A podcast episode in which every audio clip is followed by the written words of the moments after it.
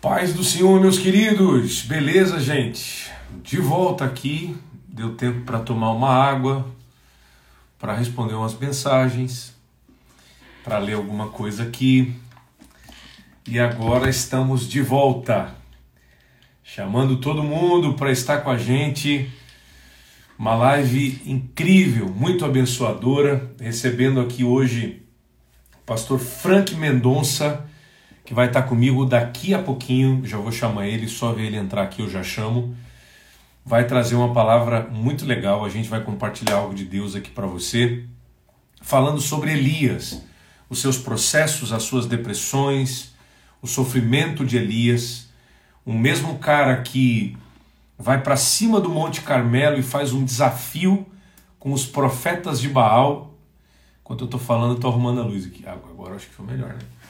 O mesmo cara que vai para cima do monte faz um desafio com os profetas de Baal e vê Deus mandar fogo do céu respondendo sua oração, é o cara que vai fugir para o deserto, vai abandonar seu colega de ministério, seu moço, como diz a Bíblia, seu auxiliar, vai entrar em depressão, vai pedir para Deus a morte, depois vai se esconder numa caverna, vai achar que todo mundo se desviou, Elias viveu muitos processos, processos muito intensos na presença de Deus. E a gente vai falar disso daqui a pouquinho. Então, se você quer participar com a gente, pastor Frank é psicólogo, especialista no assunto e vai ser bênção para a nossa vida. Um abraço, pastor Rafael Grendene, teve comigo aqui ainda há pouquinho na live anterior, às 10 horas. A Janaína Darós, também com a gente, Gu Barroso, a Delaine o Leandro, a Elaine, a Carla, a Neuma, Dalva Santos, Josias Silva, Camille, é, Edenilson, é, Osmarina Marques, toda a galera que está chegando por aqui, Lucas, Damires, quem mais? Leandro Silva, Pastor Frank Mendonça já está aqui com a gente, deixa eu chamar o Pastor Frank aqui, vamos ver. Vamos ver se eu já consigo chamá-lo para a nossa conversa. Sejam bem-vindos, vocês estão chegando por aqui. Que Deus abençoe todos vocês. Vamos ver se dá para. Fala, meu brother, beleza? Grande Filipão, tudo bem? Tá joia? Melhor agora, mano. Tudo certo, tudo na santa paz. Tá frio aí, não? Cara, tá fresquinho. Deve estar tá uns 14 graus, mais ou menos. O bom é tá é quem, quem, quem tem muito cabelo, o bom é que se protege, né? Aham. é só no boné e na touca, mano. Aqui a gente tá, tá acostumado, assim, tá, tá, tá de boa. Não tá nevando ainda, tá de boa. Bacana, bacana. Aqui tá, tá um friozinho gostoso também, um clima agradável, muito bacana, muito bacana. Se dormir abraçado na costela. Eita! Cobertor de orelha? Cobertorzinho de orelha. Cafezinho já foi, chazinho já foi. Muito bacana. Eu, eu, morei, eu morei seis anos na Inglaterra, né? Eu morei seis anos na Inglaterra. Ah, então tá acostumado com frio. É, eu tinha uma empresa lá, eu ah. trabalhava por deliveries, eu trabalhava por entregas. E eu já peguei menos oito trabalhando, menos dez. Trabalhando. O pau já cantou feio, neném. A orelha assim, e... se fizesse isso aqui, ela ia embora. Cara, doideira, né? Friozão lá, né? Ô, Frank, é, cara, para mim é uma alegria te receber aqui na live, ter você com a gente. Você é um cara que é referência para líderes de jovens do Brasil todo e fora do Brasil. É, é, é para mim, um dos maiores líderes de jovens, não só pela quantidade de jovens que lidera, mas pelo trabalho muito relevante que faz, muito bacana. É, prazer estar contigo aqui. Tua amizade me qualifica, cara. Eu, eu, acho que eu vou colocar isso aqui no meu, na minha biografia. Bem-vindo, tá? Turma do, essa turma do Sul é, é, é, terrível, rapaz. O povo fala bonito, tem uma boa articulação, boa argumentação. Não é à toa que são os melhores, né? São os melhores. Eu que agradeço pelo convite, viu? Agradeço. Eu acompanho o seu trabalho sei da relevância que é o seu trabalho no Brasil inteiro. Você também inspira muitos jovens, muitas pessoas, muitos obreiros, você, sua família toda, na verdade. Eu tenho certeza que muitas pessoas é, se espelham em você. E eu tenho acompanhado aí você enquanto ferramenta de Deus agora no, no Instagram, né, fazendo da sua vida aí uma ferramenta para amenizar o sofrimento dessa pandemia toda. Parabéns, parabéns mesmo.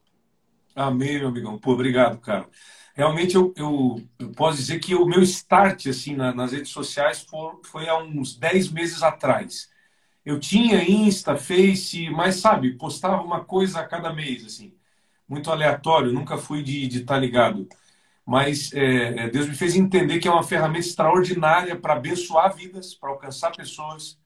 E como você falou, para amenizar o sofrimento de muita gente que está sofrendo, né? E hoje, o tema do nosso papo de Bíblia é exatamente esse. A gente vai falar de sofrimentos emocionais. E a gente vai usar como referência um cara que sofreu muito e que chegou ao ponto de viver um processo de depressão claro, que foi Elias, um dos maiores profetas da Bíblia, um cara que viveu experiências extraordinárias, mas que vai de um monte para um deserto em pouco tempo que vai de um pico emocional e existencial a um abismo depressivo terrível em um pequeno espaço de tempo. Então, a, a, a gente sabe que muitas pessoas são vítimas disso. Depressão, doenças emocionais. É, e você é especialista nisso, além de ser pastor, de ser líder de jovens, você é psicólogo e as suas especializações nessa área é, é, é, a gente sabe disso. Então eu queria que você apresentasse o assunto e, e começasse, e eu vou só seguindo a tua linha de raciocínio aqui. Tem uma hora de live, eu, eu falando, é, só dando boas-vindas e dando tchau no final, tá bom, mano. Quero aprender contigo aqui. Olha, muito bacana. Eu acho, eu acho nesse tempo é, de muita coragem e de muita necessidade. Coragem porque a gente vem quebrando um paradigma nós que nascemos na igreja, eu nasci na igreja, sou assembleano roxo, eu não sou ex-bruxo, ex-feiticeiro, ex-boiola, ex-nada, eu sou nasci na igreja, estou na igreja, vou morrer na igreja, entendeu?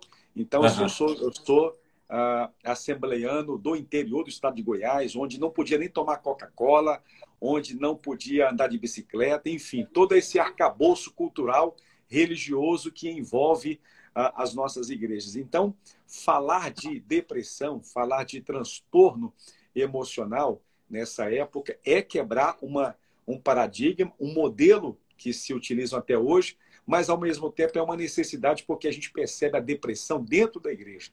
A gente percebe é, desde o altar. Eu, eu, tenho, eu tenho uma clínica aqui que eu atendo, eu mentoreio pessoas também.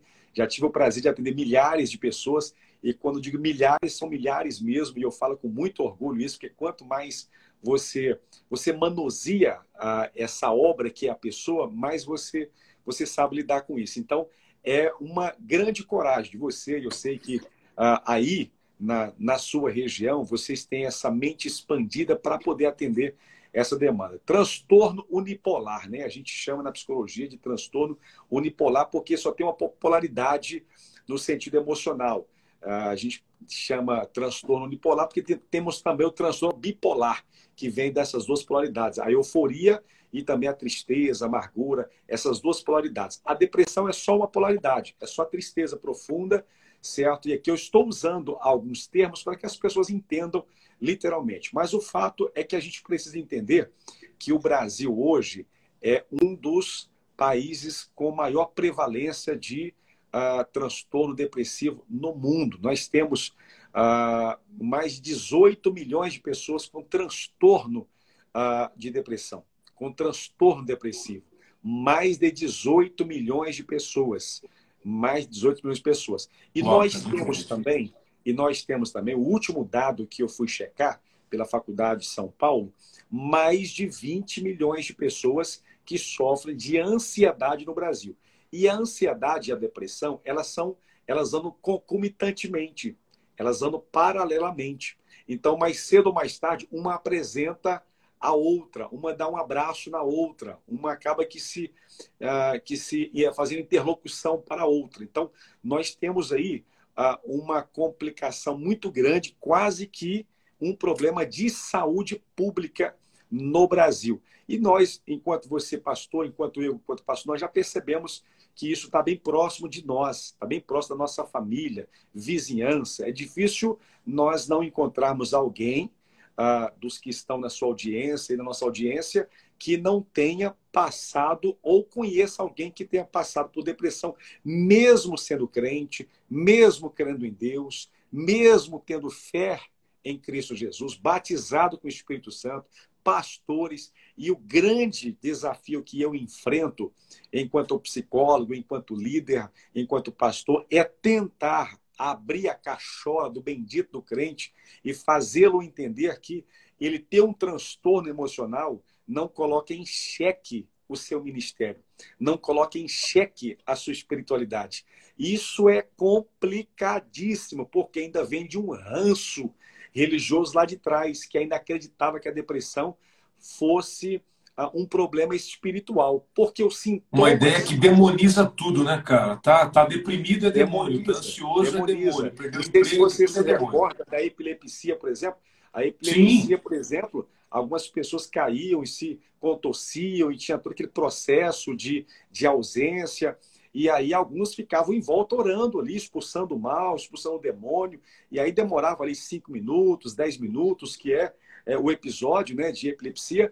E aí as pessoas achavam que era o poder de Jesus que tinha é, trazido a pessoa à tona. E não era. Ali, hoje a gente sabe que ali é uma convulsão, é um transtorno, é, é, uma, é um ataque epiléptico, ah, enfim. Então, a depressão ainda traz até hoje esse ranço miserável, complicado, de achar que é demônio, achar que é, que é problema espiritual. Então, eu encontro várias pessoas, seja em mentorias que eu mentoria, seja na clínica que eu atendo, pessoas que, que 90% é, geralmente são, são evangélicos. Então, eles vêm com esse ranço, dizendo: eu, eu demorei muito porque o meu pastor disse assim, a minha mãe disse assado, o meu líder disse isso, e eu acabei que postergando, prolongando, procrastinando. E aí, quando chega quando chega, Felipe, o trem já está nível 3, já está lá embaixo. Nível 3 é, já, é, já, já é coisa bem complexa, já é a ausência de si mesmo, já é a ausência dos próprios sonhos, já é a tentativa sistemática de tirar sua própria vida. Uau. Então, trazer a Vai piorando. É como que um quadro físico, Frank, é, que o cara começa com uma dorzinha, não dá bola, vai enrolando e quando vai fazer um exame, quando vai no médico, já está com uma doença mais séria. Mais ou menos essa é a ideia. O cérebro é, também sofre né, com isso. Se você não trata no, nos níveis mais, mais uh, anteriores, o negócio vai piorando.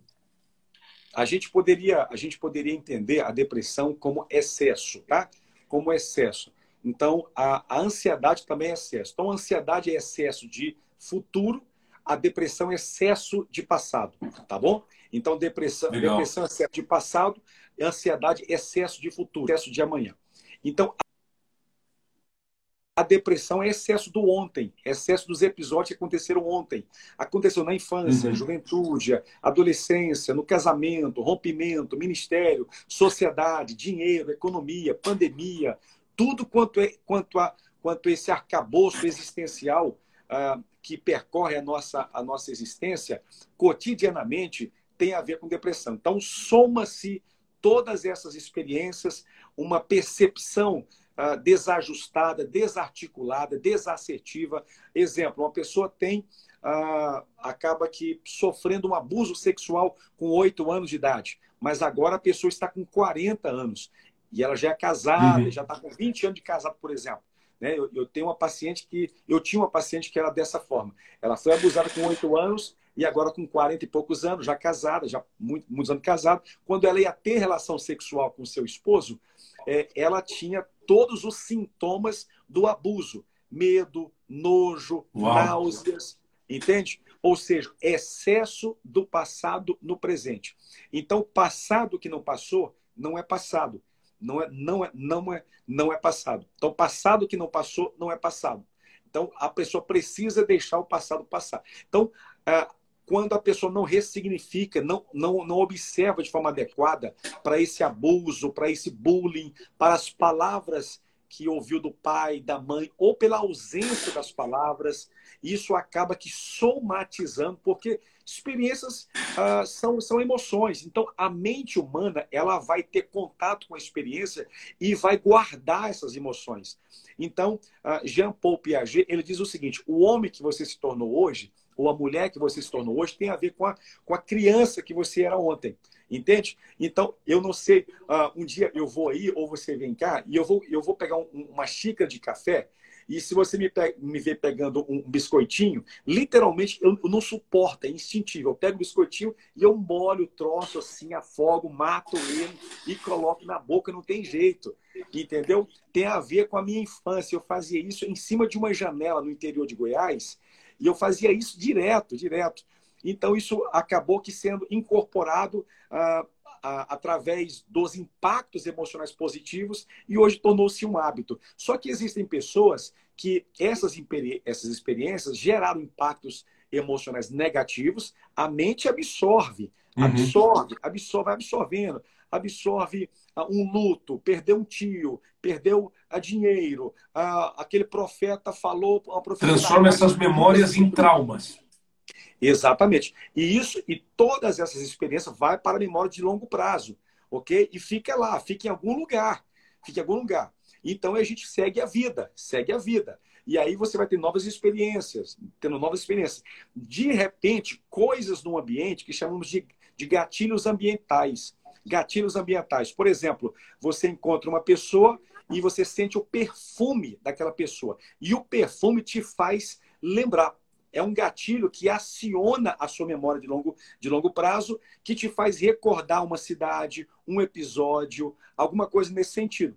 Tá compreendendo? Então, assim, uhum. é, a mente ela vai absorvendo todos esses impactos. Aquilo mente... que estava guardado lá numa gavetinha dentro do teu cérebro, nas tuas emoções, por um perfume, por um lugar, por uma comida, por uma música, a gaveta se abre e traz à tona aquele, aquelas, aquela experiência que você viveu agora transformada em um trauma quando não foi curada e tratada.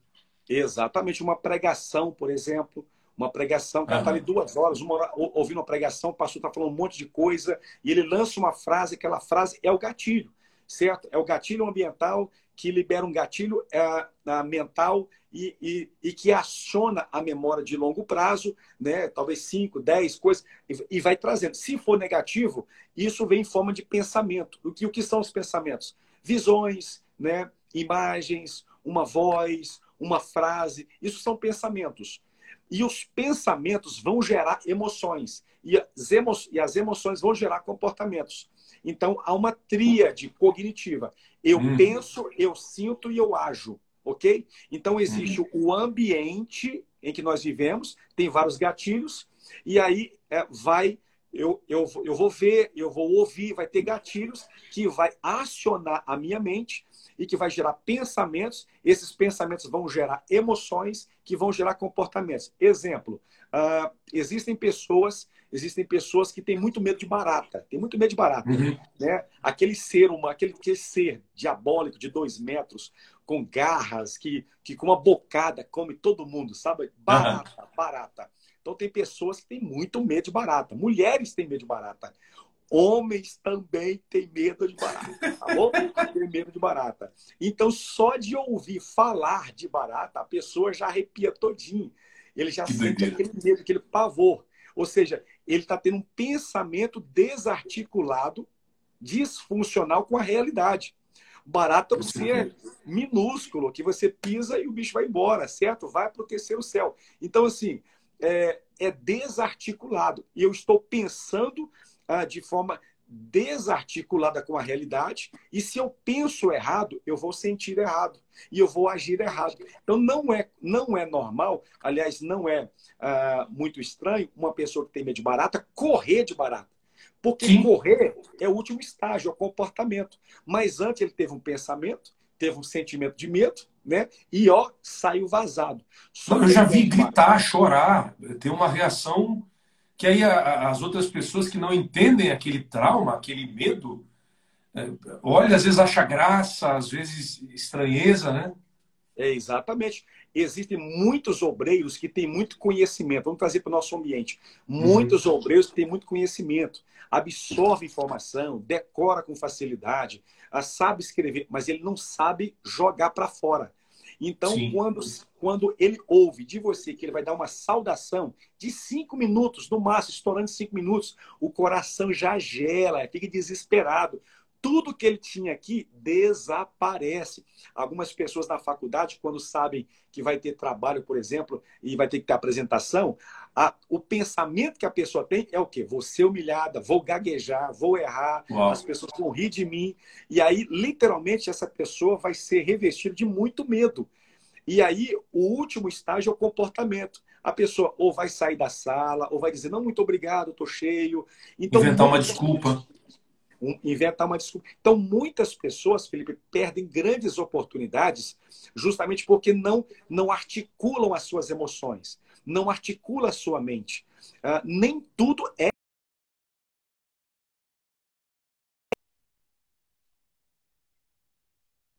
Deu uma travada aí. Então, literalmente, algumas pessoas crentes, cheias de Deus, com muito conhecimento teológico, eles vão ganhar micharia de dinheiro, vão morar em, casa, em casebres, vão ter carrinhos simplórios, não vão conseguir romper na vida jamais, porque, e não tem a ver com Deus, não tem a ver com as promessas de Deus, tem a ver com, as, com a má articulação que ele tem com as próprias emoções, com as próprias emoções. Com a má gestão pessoal das emoções. Exatamente. É uma, é uma gestão burra ou ignorante então, ele não tem inteligência nas emoções.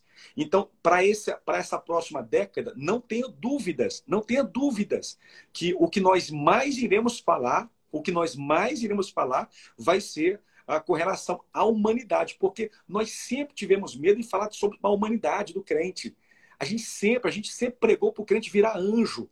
Sempre. Então o crente não pode sentir medo, o crente não pode sentir. Eu estava conversando hoje com um amigo, um amigo em comum que nós temos aí, o, o pastor Samuel Mariano. É, ele me ligou hoje à tarde, a gente estava trocando uma ideia. E, e, no meio da conversa, ele disse assim: Cara, teve uma época da minha vida que eu tinha medo de viver. Eu tinha medo de, de cara, fazer as coisas básicas com a minha família que eu gosto, de aproveitar a vida e colher os frutos do meu trabalho, por exemplo. Né?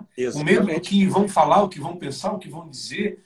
Ah, ah, e, e muitas pessoas acabam se restringindo e deixando de viver por causa do medo. E às vezes até deixando de alcançar outros níveis na sua vida espiritual, ministerial, profissional, é, é, material, por causa do medo. Né? Exatamente. Então, a plataforma, a plataforma que está embaixo dos pés de alguns obreiros, alguns pastores, alguns líderes, é, alguns fenômenos da teologia, é o medo. Os caras são, numa roda de três pessoas, quatro pessoas, os caras são escandalosos na inteligência. Mas quando se fala em romper, em empreender, em granjear pessoas, em projetar dentro da igreja, projetar um plano, projetar um congresso, uma conferência, entende? É, respeitar a tradição, mas ao mesmo tempo romper com alguns paradigmas, a pessoa atola, ela atola literalmente. Exatamente. E nós, literalmente, nós vamos perder muito, muito se nós não atentarmos uh, de forma adequada, de forma bíblica, não é de forma secular, mundana, profana, não. Porque tem muita, tem muito cientista, tem muito psicólogo, psiquiatra, coach, master coach, essas porcarias que às vezes invade a nossa casa trazendo uh, um monte de um monte de asneiras que não condiz, que não tem nada a ver, que não coaduna, que não tem harmonia com a nossa forma de viver. Mas graças a Deus, além de líderes, pastores mais novos, com mente expandida, pastores mais tradicionais, mas que permitem também estudos como esse, e eles, e eles estão percebendo, estão vendo isso, porque pastores estão tirando a sua vida. Pastoras estão tirando a sua vida. Se alarmante, aqui, né? aqui em Goiânia, nós perdemos uma missionária. Esse, um tempo atrás, ela foi para, para uma ponte e se jogou literalmente. O pessoal filmou. Uma grande mulher, uma mulher que pregava, sabe? E a gente. Uau. E agora, eu tenho certeza que eu estou falando aqui com um monte de gente que literalmente ah, na hora do louvor, na hora da palavra, glorifica, tem assertividade com o espiritual, concorda que Cristo é o Filho de Deus, já se arrependeram dos seus pecados, mas quando chega em casa, segunda-feira, terça-feira, ah, no, no próprio serviço, com relação à faculdade, as pessoas não rompem, não rompem, estão travadas, estão com medos, estão vendo fantasmas, chifre na, na, em cabeça de cavalo, estão, estão tendo fobias, estão tremendo. E aí a igreja, o reino, nós estamos perdendo. Como o caso de Elias. O caso de Elias que você traz aí, uhum. na verdade, ali é só o cume, né? É só o cume. Se você for ver ali momentos anteriores, você vai perceber, você vai perceber sinais já. Porque a pessoa, Felipe, ela não, ela não dorme saudável e acorda com depressão. Não é do dia para a noite. Não, é uma ilusão, é, é uma somatização por isso que é uma doença psicossomática, ok? Então, é a somatização de vários acontecimentos. Então, depressão, literalmente, nós temos três níveis. Três níveis é, que eu percebo a, com relação ao transtorno depressivo. O primeiro nível é, é aquele que nós quase que não percebemos. É o nível que as pessoas conseguem enganar. Elas vão para o trabalho, elas se arrumam, elas vão para a igreja, elas cantam no coral, até dirigem. Conseguem conviver com a. Consegue, consegue, consegue, consegue pregar. Olha, eu, eu tenho atendimentos em, é, com grandes pregadores, grandes cantores, e eles conseguem, conseguem ainda uh, expor, ainda conseguem cantar, conseguem compor, conseguem dirigir congregação, consegue dirigir congregação. E ainda, mas de vez em quando, isso no primeiro nível, de vez em quando, à noite ali, quando estão mais sozinhos, surgem pensamentos destrutivos. Pensamentos uh, como: o que, que eu estou fazendo na minha vida? Uh, o que, que eu estou fazendo nesse ministério? Uh, tô perdendo, eu estou perdendo meu tempo aqui, estou perdendo meu tempo como marido. Surgem pensamentos. E de vez em quando a pessoa se pega chorando. Essa é a primeira fase. Na segunda fase, aí, aí é mais fácil de da gente entender, porque aí a segunda fase a pessoa já começa a se afastar mesmo. Aí você liga fala, ô Maria, ô João, é, você não veio para o ensaio coral, o congresso está chegando agora tal. E aí a pessoa esquiva, a pessoa. Isso quando ela atende o telefone, ok? Porque na segunda fase ela vai evitar as pessoas. Ela vai evitar as pessoas. Começa a se afastar. Ela não acredita mais em muitas pessoas. Ela não. Então ela começa a ver, a ter uma visão distorcida. O caso de Elias, ele estava tendo uma, uma visão distorcida. Né? Ele vai ele, ele, ele sai daquela situação ali é, do Monte Oreb, né? Ah, uma conquista fantástica. Depois ele pega o deserto, para debaixo de um pé de zimbro, e aí e, olha a palavra dele: Senhor, eu já não quero mais viver. Tira a minha vida. Olha só, uhum. pensamento de autodestruição. Pensamento de autodestruição. Aí ele diz o seguinte: é, todos os profetas é, é, morreram, só eu fiquei. Visão distorcida da realidade. E é distorcida porque depois na caverna Deus vai rechaçar essa ideia, dizendo: não, eles têm mais sete ainda mil tem. ainda. Tem mais sete mil. Então, é o tipo do crente que ele, ele, ele fica enclausurado dentro do quarto. A caverna, para algumas pessoas, é o quarto, é a casa. Às vezes, é a pornografia. Às vezes, são as drogas. Então, a pessoa migra na segunda fase, é terrível porque ele já não acredita mais em ninguém. Aí Ela vai se fechando, vai se escondendo vai se fechando. O pai tenta, os amigos tentam, e aí o choro é mais copioso. A pessoa chora de forma copiosa. Então, a qualquer. E, e o pior, quando a gente chega perto da pessoa e diz: por que, que você está chorando? O que está acontecendo? A pessoa não consegue explicar. Ela não consegue descrever a dor. Ela só sabe dizer que dói muito. Ela só sabe dizer que dói muito e não sabe o que está acontecendo. Ou seja, ela, ela já está começando a sair da realidade. Aí é perigoso.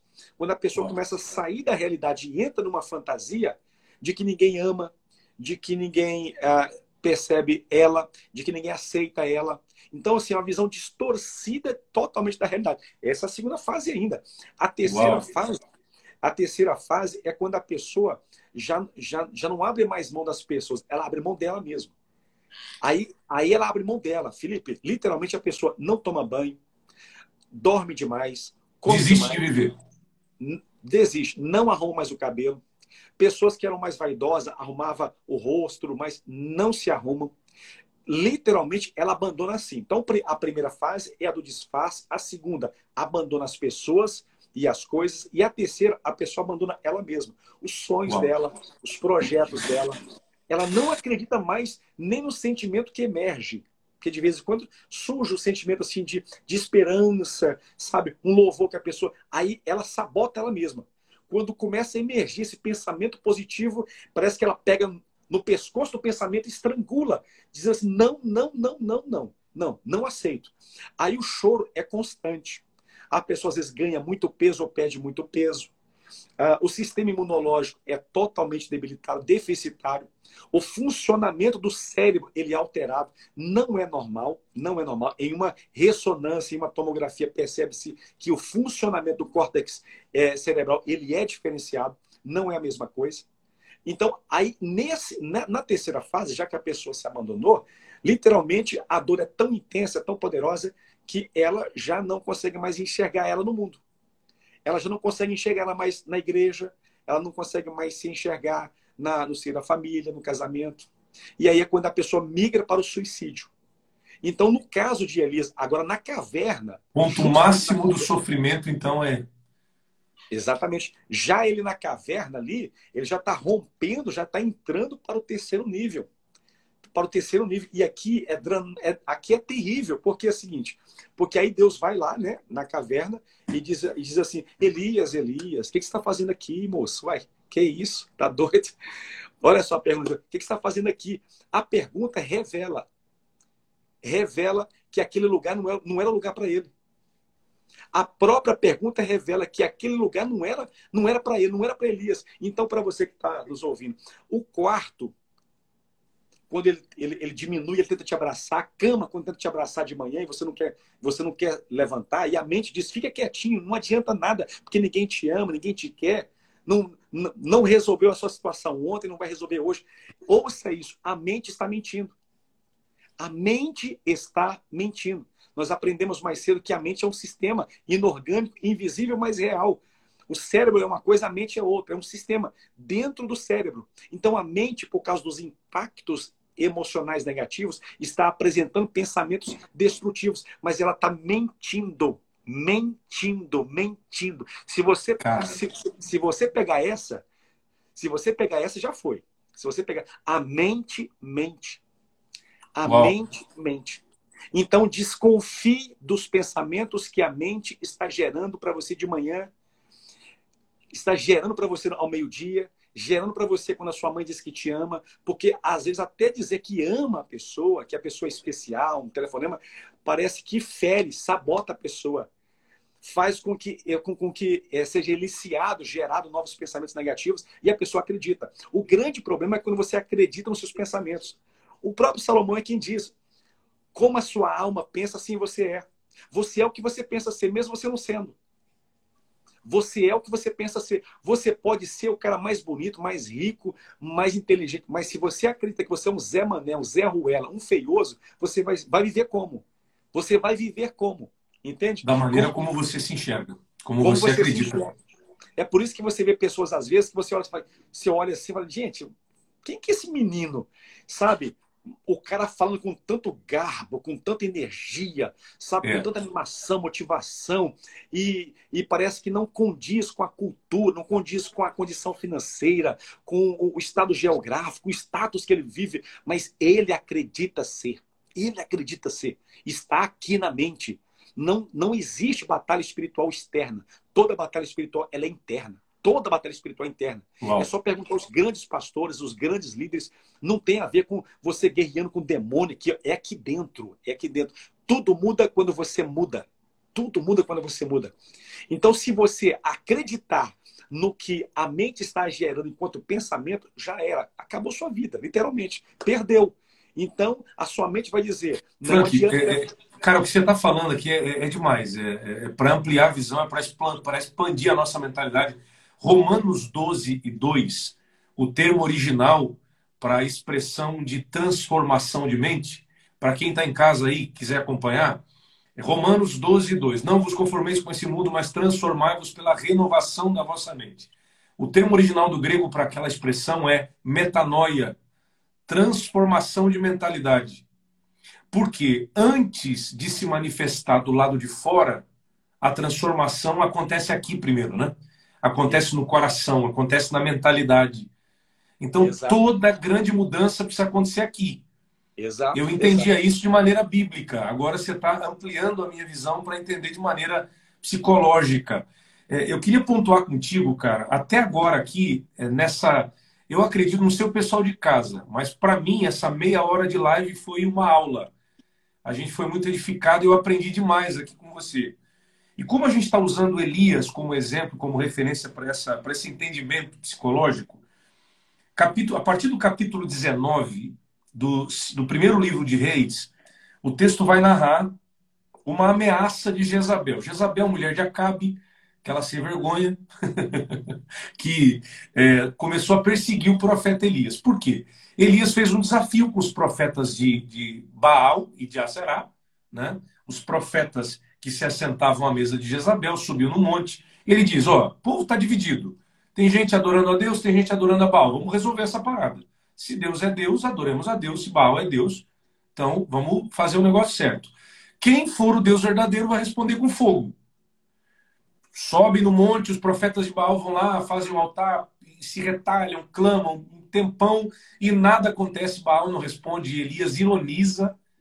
É, é isso que eu acho interessante. Um cara que parece um herói, cara.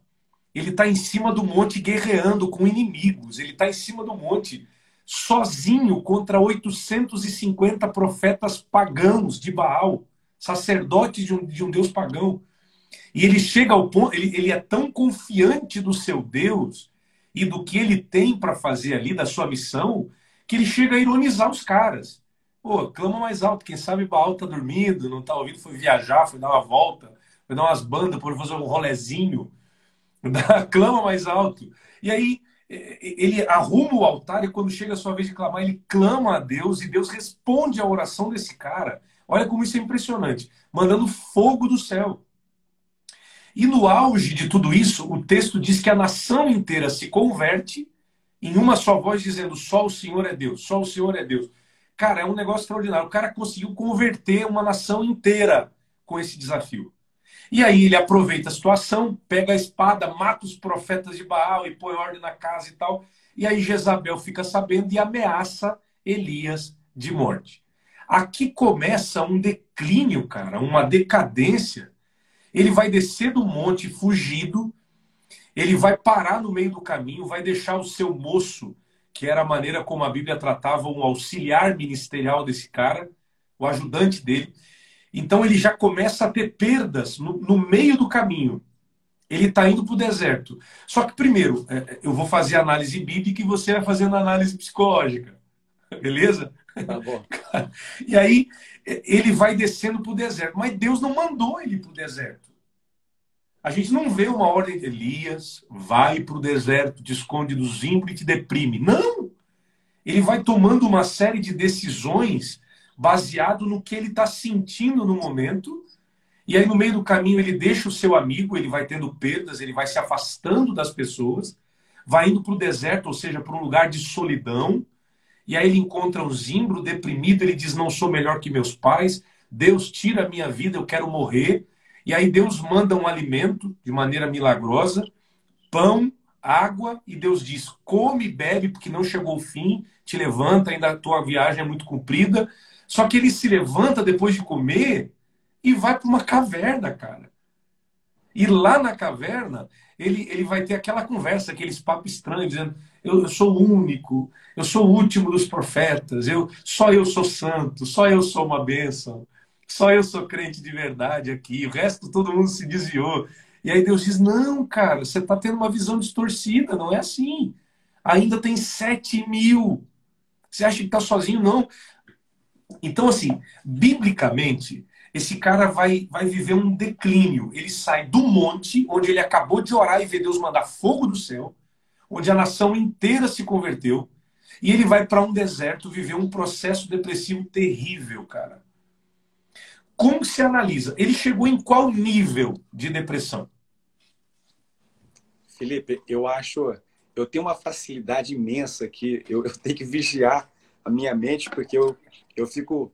É, eu vejo muita humanidade. Eu acho que o grande problema hoje uh, dos nossos pregadores é que eles, eles desconsideram os fenômenos humanos que acontecem com as figuras bíblicas.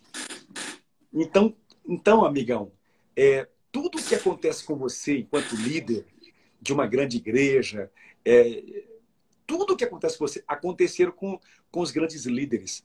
Então, vo, você nunca vai ver Elias brincando, caçoando ninguém. A primeira vez que ele, que ele, que ele, que ele, que ele, que ele caçoa, que ele brinca, é com a situação dos profetas que estão se retalhando.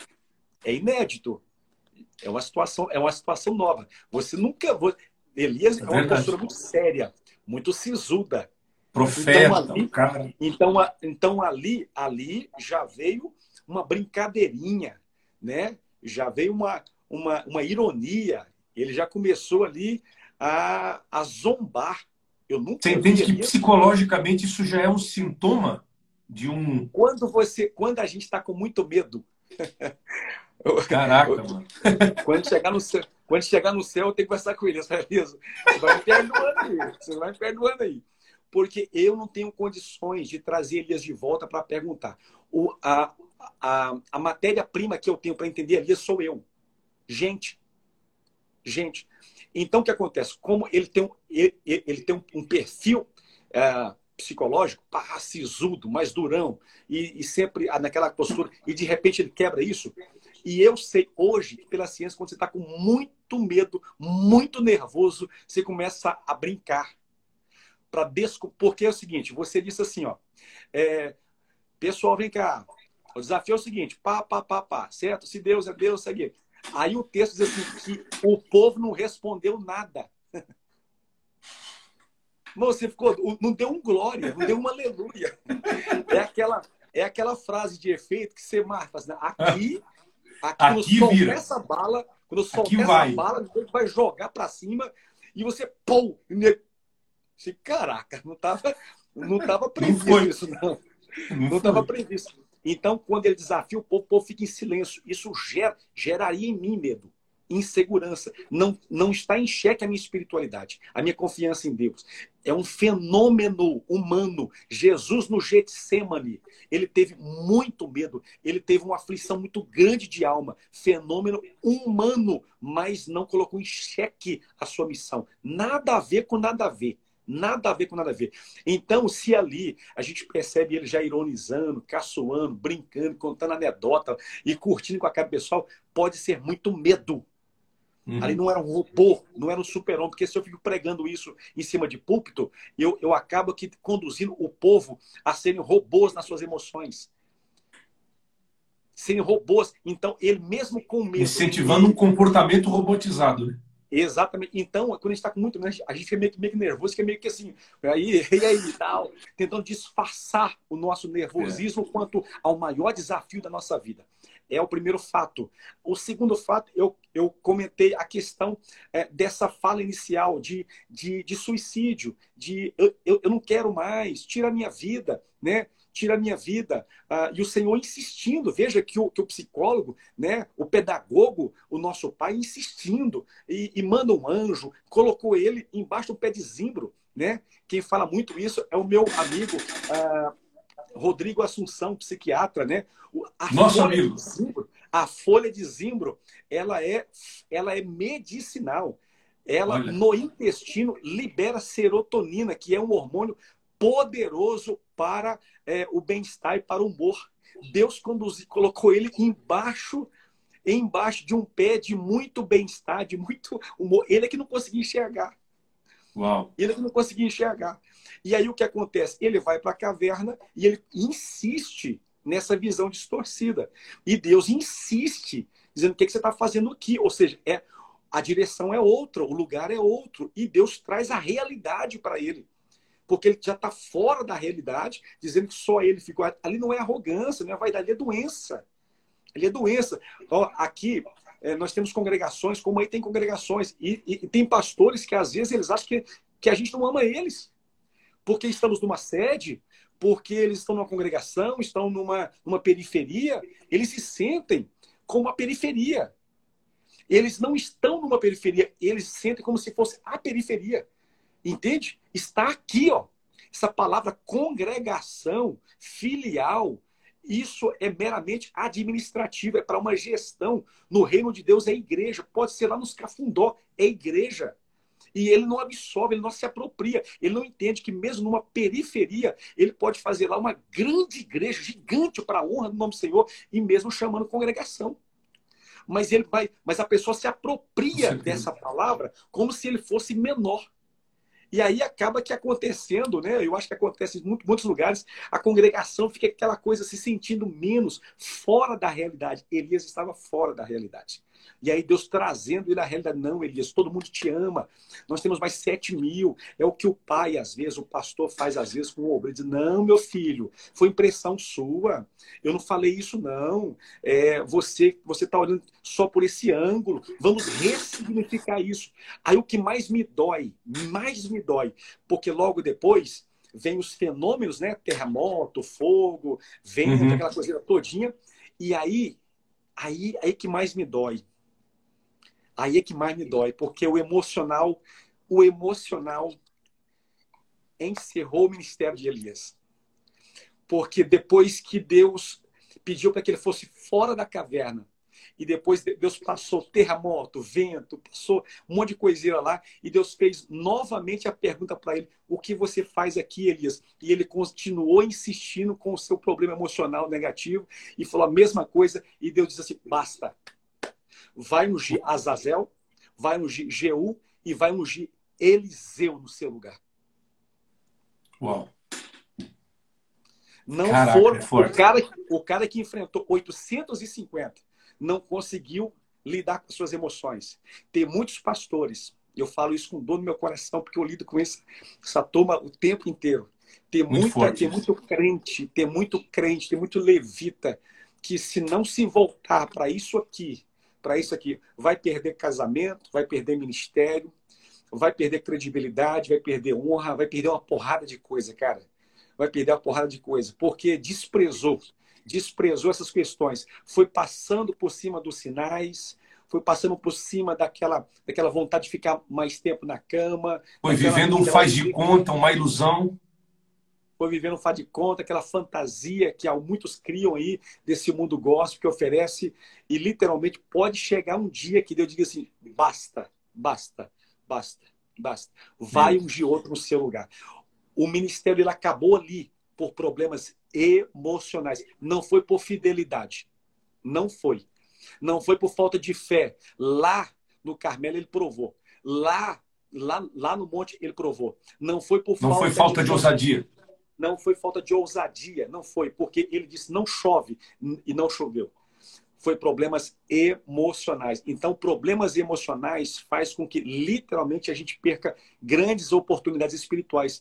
Veja o que aconteceu lá em Mateus, acho que é Mateus 15 ou Mateus 22, me parece, quando Jesus diz para os discípulos entrar no barco e atravessar, e aí de repente o mar começa a sacudir o barco, Jesus vem sobre as ondas e os discípulos que há minutos antes estavam jogando, estavam brincando, conversando com Jesus, confundem Jesus com fantasma.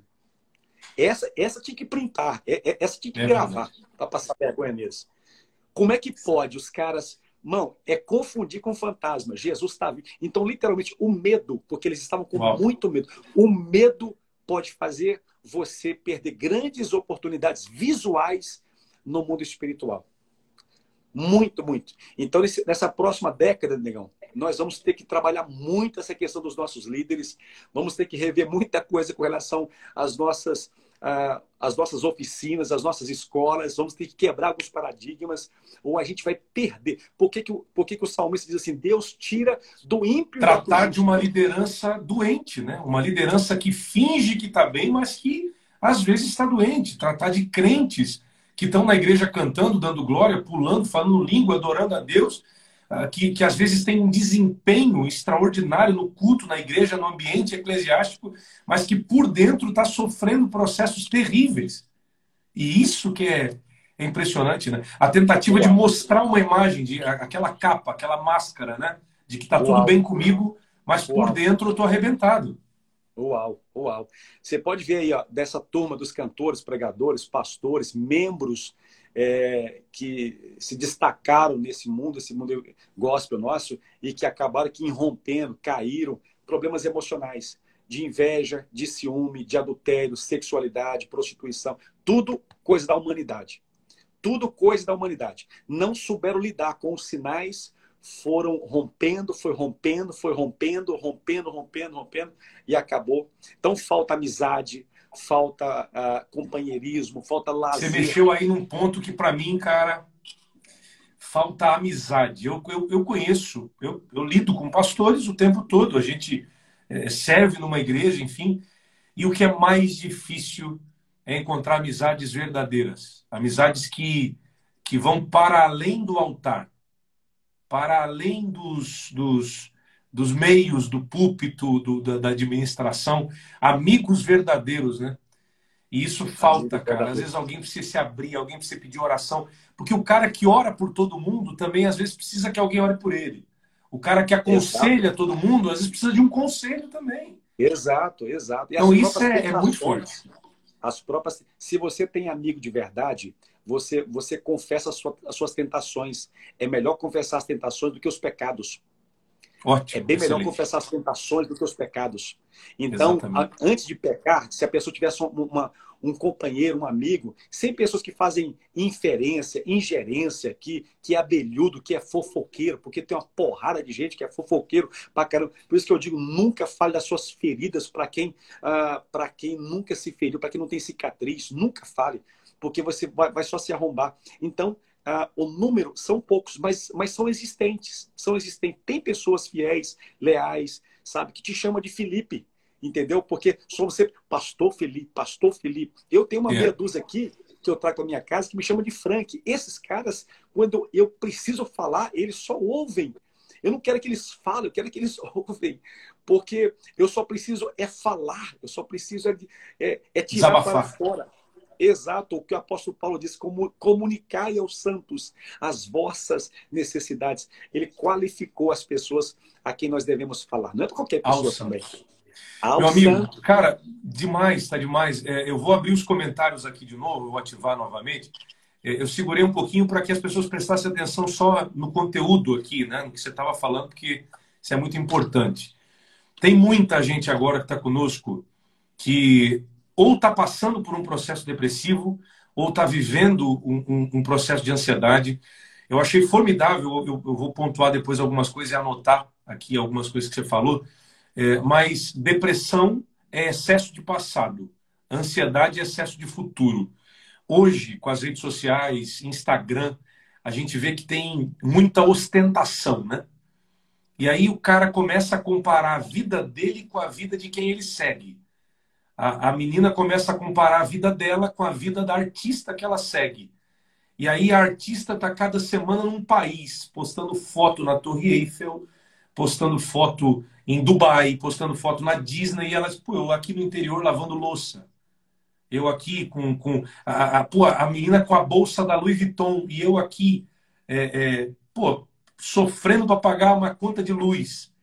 Se, a, as comparações, eu acredito que isso também gera muita ansiedade e, e, e muito sofrimento né, nessas pessoas. Né? Muito, muito. É autoestima baixa.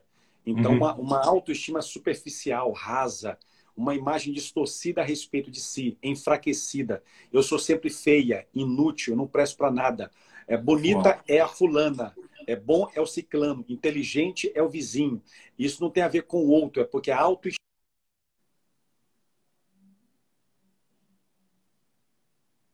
Deu uma travadinha aqui para mim.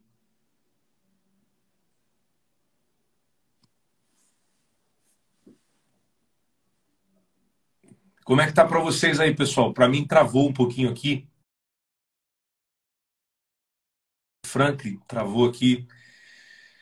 É, tava bem numa parte muito importante, travou aqui o pastor Frank. Eu vou tentar chamá-lo outra vez. Espera aí, gente. Tentar chamar ele aqui outra vez. Cadê, cadê, cadê? Caiu, infelizmente. Eu já vou orar por vocês, tá? Já vou orar pela galera que está conosco. É, realmente caiu a internet dele, ele não está mais nem aqui na live. É, é, eu quero orar por todos vocês. Eu acredito que Não, tá de volta aqui, tá de volta aqui. Deixa eu ver se eu acho ele aqui. Tá aqui. Nós queremos orar pela sua vida. Se você está passando por esse problema, depressão, ansiedade, esse tipo de sofrimento, nós queremos orar por você. Fala, Frank, voltou, voltou. Então, eu estava falando a respeito dessa, é, você me trouxe essa questão da comparação. É uma autoestima baixa, tá? E aí, um dia, outro dia, a gente pode falar como é que a gente resolve o problema da autoestima, tá? O problema da autoestima. Então, é, as pessoas que olham demais. Azaf, Azaf também deu uma olhadinha para a Salmo 73. Outros, né? Quase Ótimo que quebrou exemplo. a cara, quase que desceu a ladeira, foi jantado vivo. Então, é de vez em quando, a gente acaba aqui olhando para o vizinho. A gente pode ser inspirado, nós podemos ter referências, ter base, okay. mas a gente tem que ter o entendimento que uh, existe um Deus habitando dentro de nós. Um Espírito Santo está em nós e faz com que todos os nossos potenciais sejam habilitados para conquistar tudo nessa terra em Cristo Jesus. Então não é só o outro que pode, você também pode. Mas o olhar tem que ser para você, tem que ser para o que está dentro de você. Então essas pessoas, elas elas elas adoecem muito porque se comparam. Mulheres se comparam muito. Pregadores se comparam muito. Sim. Entende? Esses youtubers aí, então temos aí algumas pessoas que se retiraram porque entraram em processo de adoecimento, alguns eu cuidei, é, porque estavam literalmente no auge, mas demandava muita coisa. E aí percebia que o outro era concorrente, né? E não era concorrente, mas na cabeça da pessoa é concorrente, então eu sempre tenho que ser melhor, me vestir melhor. Os meus números, o meu desempenho, os meus resultados. Isso é terrível. Né? Exatamente. Né? Então tem que Frank, a gente tem um minuto e meio, dois minutos para encerrar. Cara, tá. você Obrigado, do céu. Você. Tudo que você compartilhou aqui foi muito de Deus e eu queria que a gente orasse agora por essas pessoas em casa. Tem muita gente aqui, eu liberei os comentários agora, fazendo pedidos de oração, se encaixando dentro das descrições aqui que foram apresentadas. Muita gente pedindo para a gente fazer outras lives dessas. Não vai ficar só nessas, se Deus quiser, vamos fazer outra, né? Vamos, e vamos sim, claro. é, é, com a sua autorização, a gente quer postar isso aqui no YouTube. Eu vou postar essa live no meu claro. canal e transformar num podcast para as pessoas que quiserem ouvir e a gente alcançar o máximo de vidas com essa mensagem que é, com certeza cura para o sofrimento de muita gente. Vamos fazer uma oração por essas pessoas, Frank? Ora por nós aí. Abençoa essa Vamos galera. Sim. Vamos sim. Senhor, meu Deus e Pai, te louvamos pela oportunidade que temos através dessa ferramenta abençoar sim, centenas e centenas de pessoas e famílias. Eu ministro agora sobre a mente dos teus filhos. Verdade. Senhor, visita a mente deles, visita as emoções, visita as sim, relações.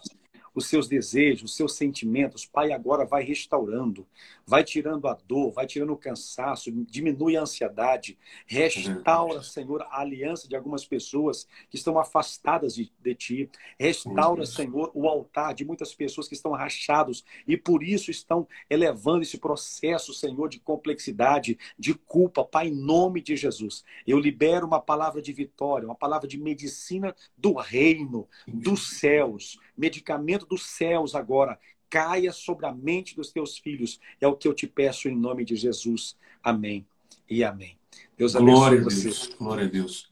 Para o pessoal que me segue e que, porventura, eu acho que mais o pessoal do Sul, que ainda não conhecia ou não seguia o pastor Frank Mendonça, sigam esse cara, um cara muito relevante, um cara muito de Deus. A gente é, é, se conheceu através de amigos em comum e através do, do trabalho que cada um faz. Mas sigam esse cara, é um cara de Deus aí. Valeu, Frank. Obrigado, tá? Obrigado. Beijo no coração. Sucesso. Até mais. Valeu, valeu. Queridos, Deus abençoe todos vocês. Vocês que ficaram com a gente até agora aqui. Está acabando a live, terminando, tem mais um minutinho aqui. Eu quero agradecer a todos vocês. Foi bênção? Me dá o um feedback aí. Foi legal? Foi glória de Deus? Tenho certeza que edificou muita gente que foi resposta de Deus para muitas pessoas. E não, não esqueça de se cuidar, cuidar da sua mente, cuidar do seu coração. Não esqueça de substituir esses pensamentos negativos, destrutivos, pela palavra. Você está triste, angustiado, ouve um louvor. Você está vivendo um processo depressivo, pensando em coisas ruins, pede ajuda, pede socorro. Mas não abre o teu coração para qualquer um. Pede ajuda para quem tem remédio para curar tuas dores, para alguém que tem palavra do céu para te ajudar e para te abençoar. Tá bom? Queridos, a partir de amanhã, na verdade, madrugada de domingo para segunda, eu começo um propósito de 30 dias de oração aqui no meu Instagram e nós vamos orar o mês inteiro de junho. E eu quero você orando aqui comigo, um exército orando, clamando a Deus. Eu tenho certeza que vai ser uma glória, vai ser um tempo muito precioso. Nós vamos viver milagres de Deus, libertação do céu nesse tempo de, de oração no mês de junho. A partir da próxima madrugada, meia-noite, de domingo para segunda, eu espero você. Você que ainda não é, é, inscrito no nosso canal, vai lá, Felipe Sequinel, no YouTube. Eu vou postar essa live aqui lá no YouTube e vai servir de bênção para a sua vida. Depois também ela vai virar um podcast. Abraço para todo mundo que está aqui comigo. Beijo para vocês. Boa noite. Tchau, tchau.